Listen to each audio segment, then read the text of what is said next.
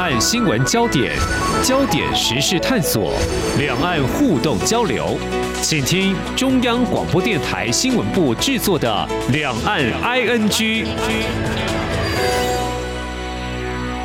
听众朋友您好，我是黄丽杰，欢迎收听两岸局节目。这半个月来呢，台湾跟中国大陆都遭受台风来袭，引发了大雨哦，部分地区淹水，造成灾情，像台湾的南投。另外，中国大陆是北京啊、天津这一带东北地区是重灾区哦。那么中央跟地方都是在第一时间来救灾，目前也正进行灾后的重建。在台湾方面呢，媒体强力监督，呃，这几天有出现是不是地方首长救灾不力这样的声音？至于在中国大陆，今天是我们要谈的重点哦。在前一集节目当中，为听众朋友特别关心，也探讨不同政治制度所采取的做法，其实是有相当差。别的，台湾是以民意为依归，那么中国大陆呢？或许呢，官员会以领导人习近平他的指示作为因应，嗯，我想这是一个观察的焦点。今天呢，倒是要透过我们台湾媒体记者的观察来进一步了解。另外，在今天也要来谈的另外一个议题是中国大陆民众想要来台湾旅游。嗯，要再等一等哈，因为在日前官方刚宣布今年。以来第三波开放出境旅游的国家，还是没有包含我们台湾哦。不过台湾则是在十一号呢，已经对外宣布，在海外的中国大陆民众可以经由第三地到台湾来旅游。那么相关细节呢，后续会对外公布。怎么样来看这疫后重启两岸旅游，似乎显得蛮波折的呢？我们在今天连线访问中央社驻北京记者周慧莹，请她带给我们第一手的采访观察。非常欢迎，慧莹，你好。丽姐好，听众朋友好。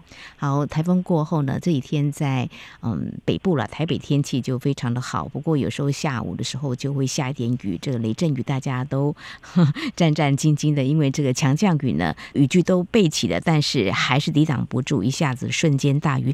不过北京天气这几天应该还可以了哈，还好吗？嗯，对，前两天有一些下雨，然后现在大家因为经过。呃，前两个星期的暴雨，现在碰到下雨，大家就有一点心惊哦。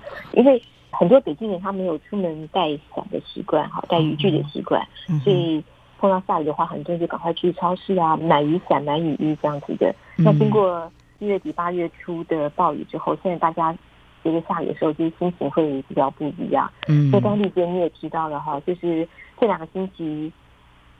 在中国大陆华北地区啊，对很多人来说是非常不平安的这两个星期啊。嗯，听众朋友相信也看到了新闻哈，所以从七月底开始到八月初，呃，是因为受到台风杜苏芮的影响，就是呃，京津冀就是北京、天津、河北这些地方呢，就是降下了少见的暴雨，然后造成了非常严重的灾害。我们可以先从雨量来看哈，嗯，就是。包括就是北京的大部分地区，天津还有河北的中南部哦，它雨大到过程累积的雨量是一百到六百毫米嘛，那有一些地方到六百毫米以上。嗯，那其中最大的雨量是出现在河北邢台的一个叫临城县的地方，它的雨量达到非常惊人的一千零三毫米。这个一千零三毫米大概是相当于他们两年的一个降水量。那北京市区最大的雨量是出现在昌平王家园水库，达到七百四十四点八毫米。然后京津冀地区平均的降雨量是一百七十五毫米，这个已经超过了平均年降雨量的三分之一。事后官方就是北京还有河北，他们有公布灾情哦。北京九号他公布了八月八号之前他们统计的哈，这次暴雨降下来之后，很多地方就山洪爆发。嗯，我想听众朋友也看到很多的家园被淹，对，然后或者车辆被淹，或者房屋倒塌。嗯、是这次北京截至八月八号，就是共有三十三个人丧生，嗯、那另外还有十八个人目前为止是失踪的。三十三个人丧生的里面有一些人是因公殉职。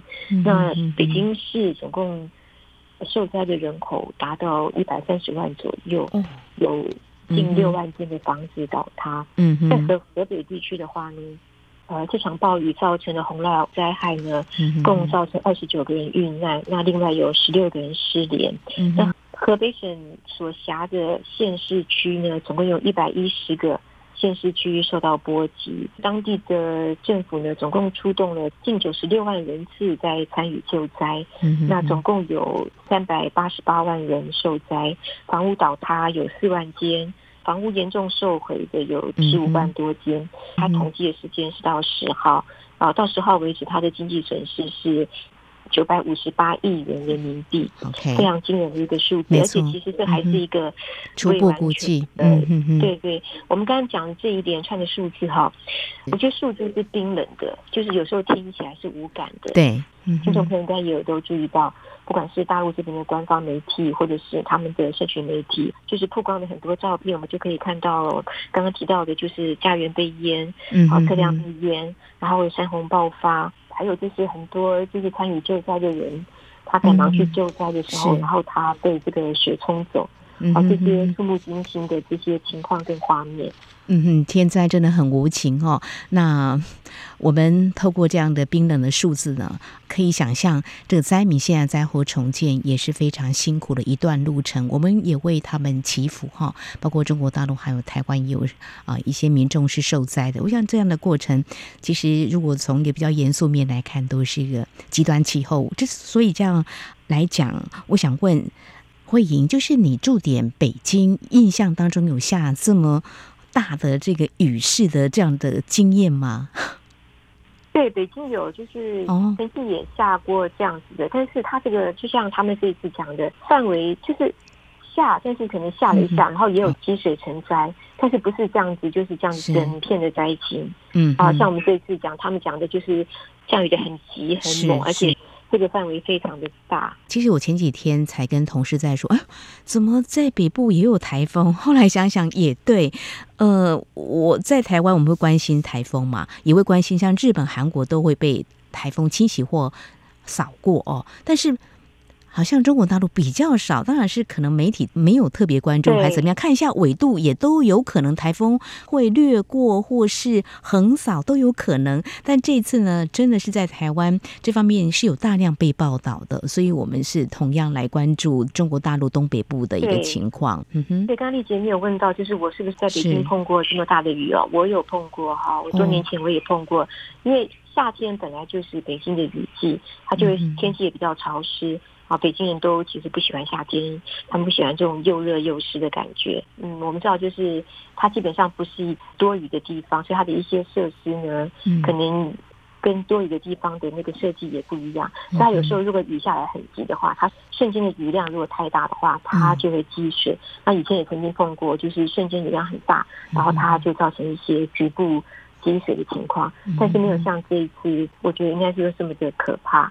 刚刚丽姐你有提到哈，就是说啊，竟然就是也受台风的影响，对，确实是这样子。因为这次就在七月底，我本来也是跟了一些朋友也约好，就是说我们要可能要见面谈一些事情，但是后来就是因为下雨哈，因为它是七月二十九号开始嘛，好，那前一两天官方就在预告了啊，因为呃我去超市就是准备东西，也是想去囤货，嗯，囤一些啊，下雨我我就不出门了，然后我就囤货的时候，我就听到有人在讲说，哎。因为政府讲说，哎，这两天如果没有必要的话，就不要出门。那我们是不是要上班啊？什么什么？超市的人他们就来讲这一些。嗯、那另外就是那几天，我像我们北京工作的手机，我们也收到简讯，就是提醒，就是说、嗯、啊，可能会有怎么样子下雨啊，然后没有事情的话就不要出门。好、啊，这些我都有收到。嗯、那另外就是我北京的朋友，他们也讲，就是说啊，这个气候变化真的是影响太大了。对，所以他们说。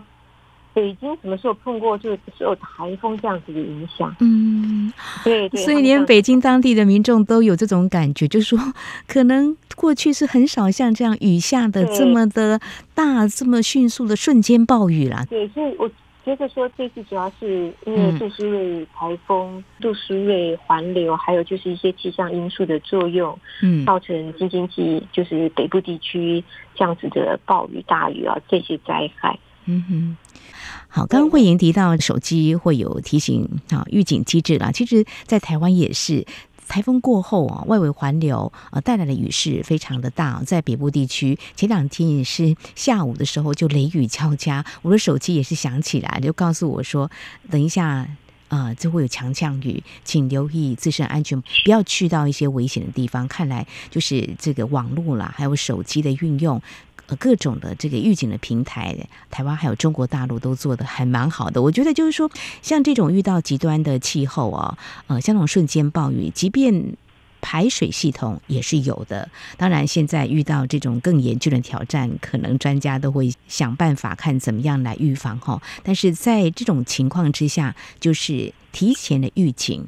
也是很有必要的哈，这个也是极端气候带给我们人类啊、呃，在减灾防灾很严峻的挑战。对，刚刚讲到这个提前的预警，我们也聊到了哈、嗯，其实呃，至少就是在北京的话，我有收到这些预警的简讯啊，然后确实是政府也有提醒，就是说非必要的话不要外出。嗯啊，那另外就是因为北京很大嘛。我们刚刚有提到，就是事后媒体的照片，还有甚至在社群媒体流出的照片，哈，一些灾情，就北京一些远郊区，它其实灾情是非常的严重啊，那个照片非常的触目惊心啊。但是整个北京市是很大的哈，嗯，后来就是北京淹水的情况，还有就是河北淹水的情况，渐渐。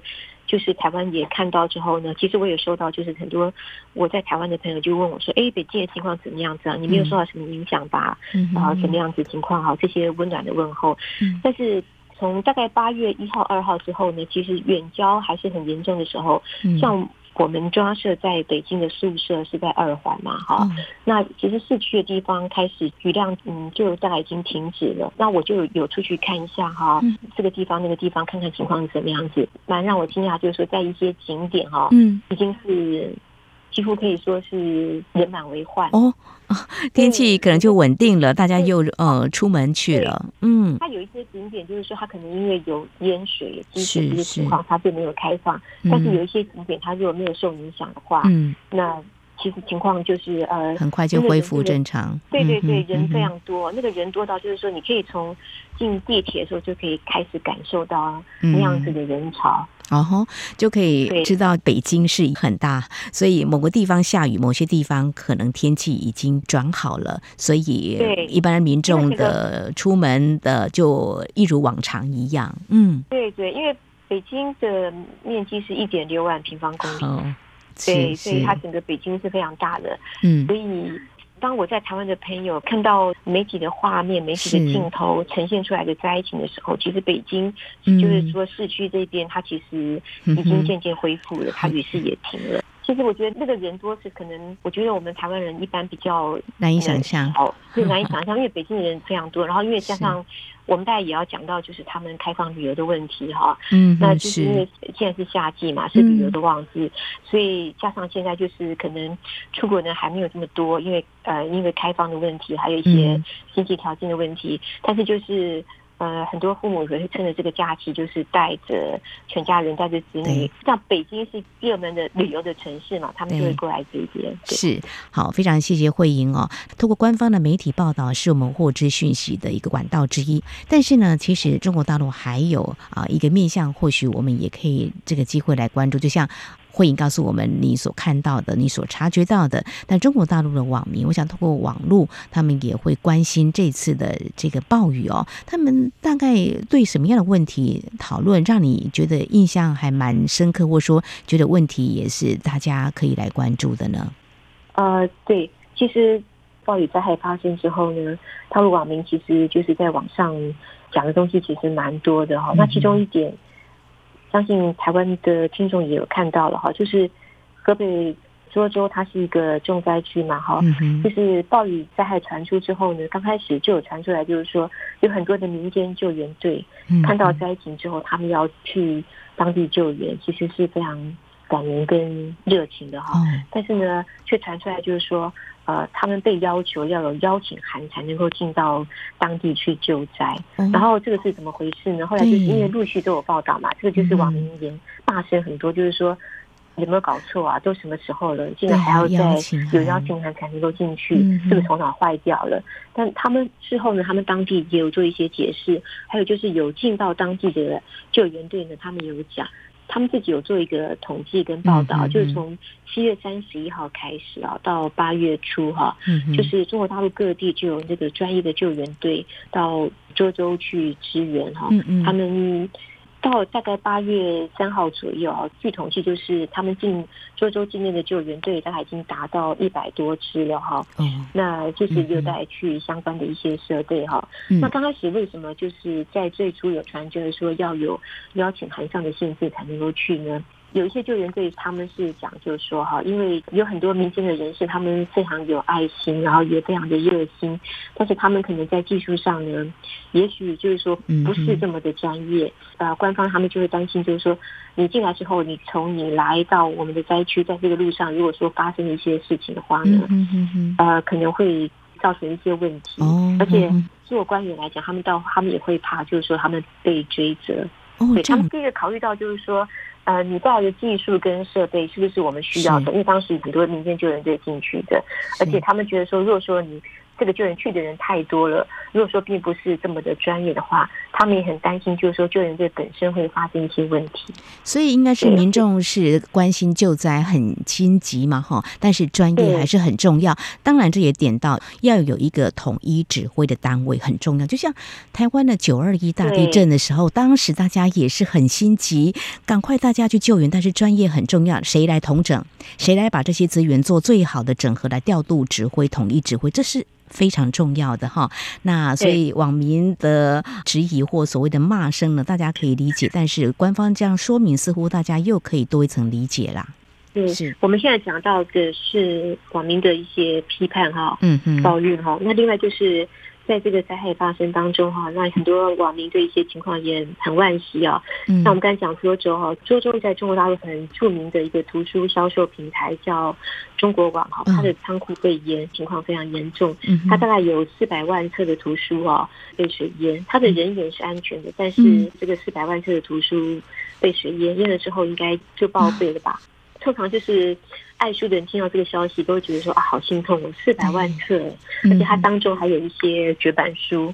嗯、那很巧的是，就是前两天我有参加在北京的一个新书发表会哈，嗯、他这个书是讲中国戏曲的。嗯、那这位老师他就跟我讲，就是说，因为这个中国网它是一个图书销售平台嘛，好，那很多人在网上订书。嗯，那他这本书出了之后呢，他其实他有部分他也是放在那里，他就在讲说，除了他手边的一些书的话，他这些书他其实。也被淹了哦，真的是。其实我也把这个 报道呢，就分享在节目的脸书。有中国大陆的听众哦，看到这样的讯息也是很心疼哦。所以我觉得爱书人一定心里头非常的难过。但是水来的太快了哈，那要救都救不了。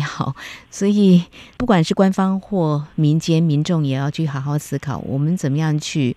预防，如果还有挑战我们的生命财产安全的时候，呃，要做好万全的准备，提高我们的这个防灾的安全系数。刚刚讲的那个涿州嘛，有一个说法就是说，呃，河北啊，就是为了泄洪，他要有预警啦，因为现在有人在说有人偷挖，我有看到这个报道啦，就说现在有很多说法啦。大概了解，其实你知道吗？我在想啊，因为。我们没有办法从中国大陆这边的官方跟对对关于这个泄洪得得到，我觉得说，也许我们没有办法知道最真实的讯息，但是我可以想象，因为它很多地方都断水、断电、断网了，嗯，所以我觉得在那么紧急的情况之下，他要怎么样子有效的去通知？讲真的，我真的也蛮怀疑的。对对，也根本没有办法通知，就对了，完全是断了通讯的任何的管道。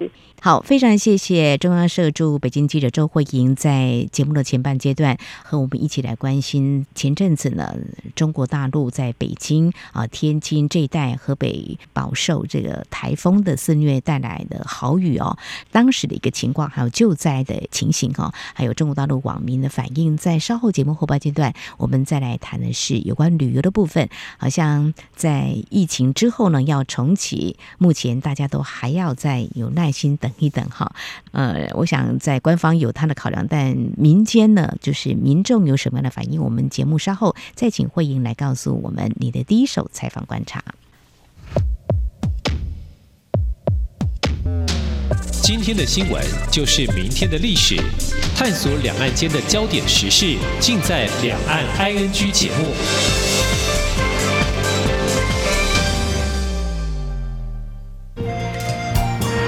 是阳光，翅膀打开了世界之窗，是阳光翅膀，环绕着地球飞翔。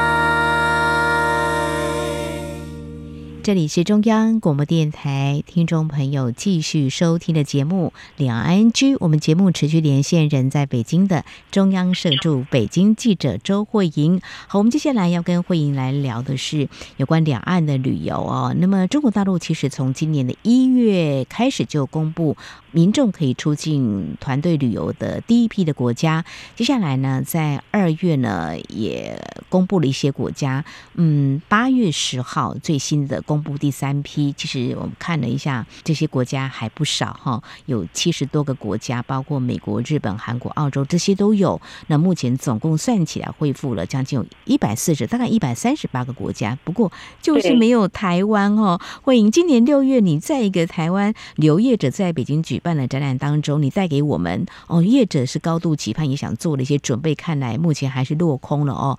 其实不光只是业者的期盼。哎，也有中国大陆民众呃去参观，也表达了他们很想到台湾来观光。我想在北京待了一段时间，是不是听到这样的声音还真不少，对不对？想到台湾来旅游，嗯，对，像丽姐讲的，真的是非常的多哈。因为台湾其实很多的地方，日月潭这些都是出现在他们的教科书里面，所以像很多中国大陆这边的朋友就跟我讲啊，他们其实对台湾就是有一种呃。不管怎么样，就他们来说，就是一种特殊的感情嘛。嗯、对，然后加上就是很多去过台湾，不管是团体游或是自由行的人，对台湾的评价都是很高的。嗯、那没有去过的人听到之后呢，其实就会更想去的。像刚刚丽姐你讲的，六月的时候有一些台湾的业者，其实有从台湾到北京参加一个旅游展。嗯、那当时我在现场就碰到很多就是大陆这边的人，然后甚至。他们就讲说，哎，很想去台湾。呃，这个是旅游展。那在旅游展之前，我们之前在节目就有提过，在书展，呃，就是台湾业者到北京那边参加书展。然后书展碰到的人，他听说我是台湾的记者，就问说，哎，我们什么时候可以去台湾？因为他们不太清楚，就是说为什么他们现在不能去。嗯，像我们上次有提过，丽姐你记得吗？就是他们叫个人游，我们叫自由行。嗯，实际上这个部分的话是二零一九年九月。九月开始之后停止的嘛，那其实是中国大陆官方他们这边宣布的，并不是台湾那边。但是因为就是整个现在都是被搅在一起，那加上就是嗯，他们。因为疫情的一些措施就是停止，然后恢复正常之后呢，嗯，他们是年初有公布，就是首批可以旅游的国家地区嘛，哈，嗯，那二月开始重启了，那到现在为止，像丽姐你刚才讲的，对，呃，十号的时候是公布第三批，啊，那总共是有一百三十八个国家，但是没有台湾。那这次公布的第三批里面有一些，嗯哼，就是看起来呃跟中国大陆就是非常对立的国家，像美国。啊，像日本、像韩国、像澳洲，澳洲的话最近关系是比较和缓的啦。对，其实美国的话，关系可能跟最坏的时候来讲，可能现在关系也是比较和缓的。是。那台湾呢？那台湾其实是，嗯，大陆民众其实非常想要去玩的一个地方。其实，如果是在大陆的网上哈，如果你打台湾旅游哈，你可以看到哈，很多人都在热搜，就是这边的人，就是说，嗯，像现在旅游虽然还没有恢复，但是很多就是一些关于哎，从厦门去台湾的攻略是怎么样子啊？从什么地方去台湾的攻略是怎么样子啊？呃，大陆赴台签证的最新的状况是怎么样子啊？嗯啊，入台证最新的政策啊，就是讲到这一些。还有就是有人问说，呃，为啥台湾不能自由行呢？因为他们不太清楚状况。嗯，我觉得可以想象，就是说一旦就是开放的话啊，呃，我觉得应该情况会很火爆吧。应该是哈，我希望这天赶快到来。对，嗯，那现在就是因为第三批也是十号才开放，好像就是说，像其实日本、澳洲也是大陆民众喜欢去旅游的地方哈。那是十号那时候才公布哈。那所以像今年夏天的话，以北京来讲，我们刚刚有提到哈，很多景点就真的是人山人海，太火爆了。我不知道就是说。这跟出境游受限制是不是有嗯有些关联？呃，对，但我想说应该是脱不了关系吧。是好，那么谈到中国大陆的一些考量到底是什么？那么在节目当中，我们探讨像台湾方面，像陆委会副主委兼发言人詹志宏，在更早的时候啦，呃，六月份的时候，其实他已经说了，两岸这个观光啊，若旅游的重启，希望是在对等互惠原则下推动两岸双向。观光交流，但是，嗯，目前中国大陆还是没有开放啊、台湾啊、是可以让中国大陆民众团客可以来的哦。那自由行也不知道会在什么时候，但是就是在十一号的时候，我们的行政院长陈建仁他也透过他自己的脸书公布，愿意在对等原则下，两岸同步恢复观光旅游，并且可以从恢复旅居大陆以外地区的陆客来台观光优先。先实施，他更强调健康有序两岸交流是我们的政策方向。那总统府方面也特别有提到了，一样是啊。在对等原则之下，两岸同步恢复观光旅游。但是呢，目前是先这样子，可以由恢复从第三地到台湾观光的陆客优先开始实施。那执行细节，呃，应该也会蛮快的，会在相关机关会商定案之后，近期就会对外来公布哦。这应该可以或多或少满足中国大陆民众哈到台湾来旅游的这样的一个期待吧？是。海外的中国大陆民众 也太久没有到台湾来啊，先从这个管道先进来。那当然，我们希望两岸的这个疫后重启原来的旅游政策呢，能够满足。两岸民众的一个期待。好，我们想在今天呢，我们除了针对有关两岸的旅游这个部分，我们一起来关心跟探讨之外，同时也特别针对北京、哈、天津、河北这一带，半个月前非常罕见，因为台风引发的这个暴雨成灾，官方是怎么样来因应？非常感谢中央社驻北京记者周慧莹带来你第一手的采访观察，非常谢谢慧莹，谢谢。谢谢丽姐。好，那么谈到台湾的旅游这个部分呢，有非常多的。中国大陆民众希望能够赶快到台湾来，但事实上的确是有很多卡关的地方。交通部长王国材就说，希望观光小两会能够赶快开会，不过目前都还没有得到中国大陆正式的回应，当然也会持续来做沟通。他说，假如他们同意团客进来，我们就会同步开放两边团客互往；否则单向开放，对国内的旅宿业、餐旅业接待入境团的业者。是不公平的。那么这个部分呢，也已经透过观光局来反映了。至于听众朋友，您知道国际观光客到台湾的现况吗？根据观光局的资料显示，在九月上旬是有机会迎来第四百万人次的。而进一步来分析，在今年上半年各客源市场到台湾旅客人次，包括香港、澳门、韩国，还有新南向市场的马来西亚、新加坡等等，还有长线的欧美市场，都已经超过疫情前一半的水准。那么，其中新南向市场占比呢，更是超越疫情之前的。还是希望两岸的旅游在以后能够重启全面开放。好，节目尾声呢，再提醒我们的听众朋友，收听节目除了可以上央广的官网之外呢，有更多的收听平台，像是 Spotify、SoundOn，还有 Google 播客以及 Apple 的收听平台，非常欢迎听众朋友收听，也来下载我们的节目。当然，如果听众朋友对节目有任何宝贵意见的话呢，都非常欢迎您随时跟我们互动交流。您可以来信，传统信件，请您寄到台湾台北市北安路五十五号，写给两岸 i n g 节目收就可以了。另外，电子邮件信箱是 i n g at t i 点 o r g 点 t w。此外呢，也非常欢迎听众朋友加入。两岸 ING 节目的粉丝团，你在脸书的搜寻单位上打上“两岸 ING” 来搜寻就可以了。好，今天节目就为听众朋友进行到这里，非常感谢您的收听，王丽姐祝福您，我们下次同一时间空中再会。